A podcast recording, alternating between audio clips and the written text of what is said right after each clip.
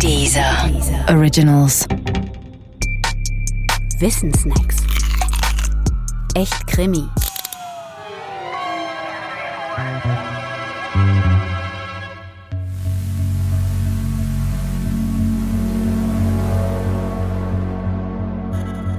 Kriminalprävention.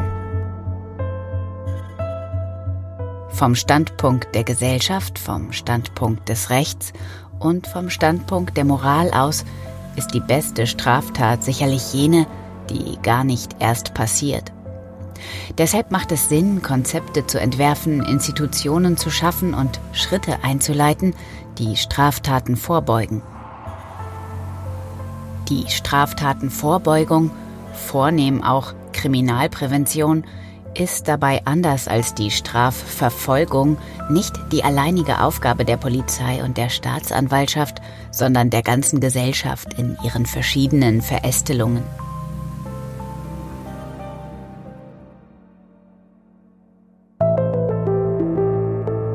Die Straftatenvorbeugung hat dabei drei Ansatzpunkte. Das Opfer, den Täter und die Situation.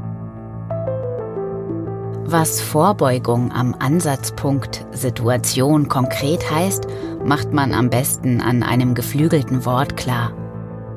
Gelegenheit macht Diebe. Verneint ausgedrückt bedeutet es ja, wo keine Gelegenheit ist, da sind auch keine Diebe. Das stimmt zwar leider nicht immer, aber eben doch fast immer. Wer sein Fahrrad abschließt, am besten mit einem guten Schloss an einer Laterne, der wird es weniger schnell los als jener, der es einfach unabgeschlossen irgendwo rumstehen lässt. Und in einem Land, in dem es Schusswaffen nicht in jedem Supermarkt zu kaufen gibt, da gibt es auch weniger Tötungsdelikte durch Schusswaffen. Frauenparkplätze in einem Parkhaus verfolgen genau denselben Zweck. Gelegenheit macht eben auch Taten. Für den Ansatzpunkt Opfer gibt es zwar kein eigenes Sprichwort wie bei der Situation, doch die vorbeugenden Maßnahmen sind ähnlich einleuchtend. Ein potenzielles Opfer, das sich selbst verteidigen kann, wird nicht so schnell zum Opfer. Genauso ein potenzielles Opfer, das von der Polizei beschützt wird.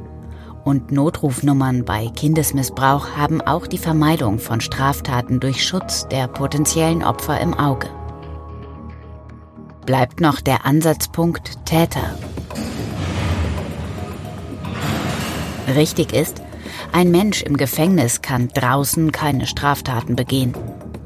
Er ist faktisch aus dem Verkehr gezogen.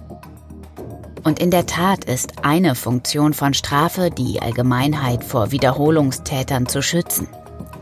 Besser wäre es allerdings, der potenzielle Täter würde nicht erst zum echten Täter. Eine Erziehung, die etwa vorlebt, dass Konflikte nicht mit Gewalt gelöst werden müssen, setzt genau da an.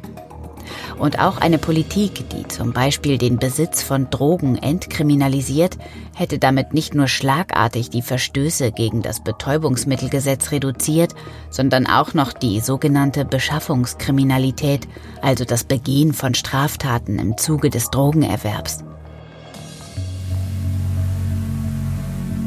Wo auch immer man aber ansetzt, an der Situation, beim Opfer oder beim Täter, es gibt offenbar zahlreiche Möglichkeiten, Straftaten im Vorfeld zu verhindern oder ihnen vorzubeugen.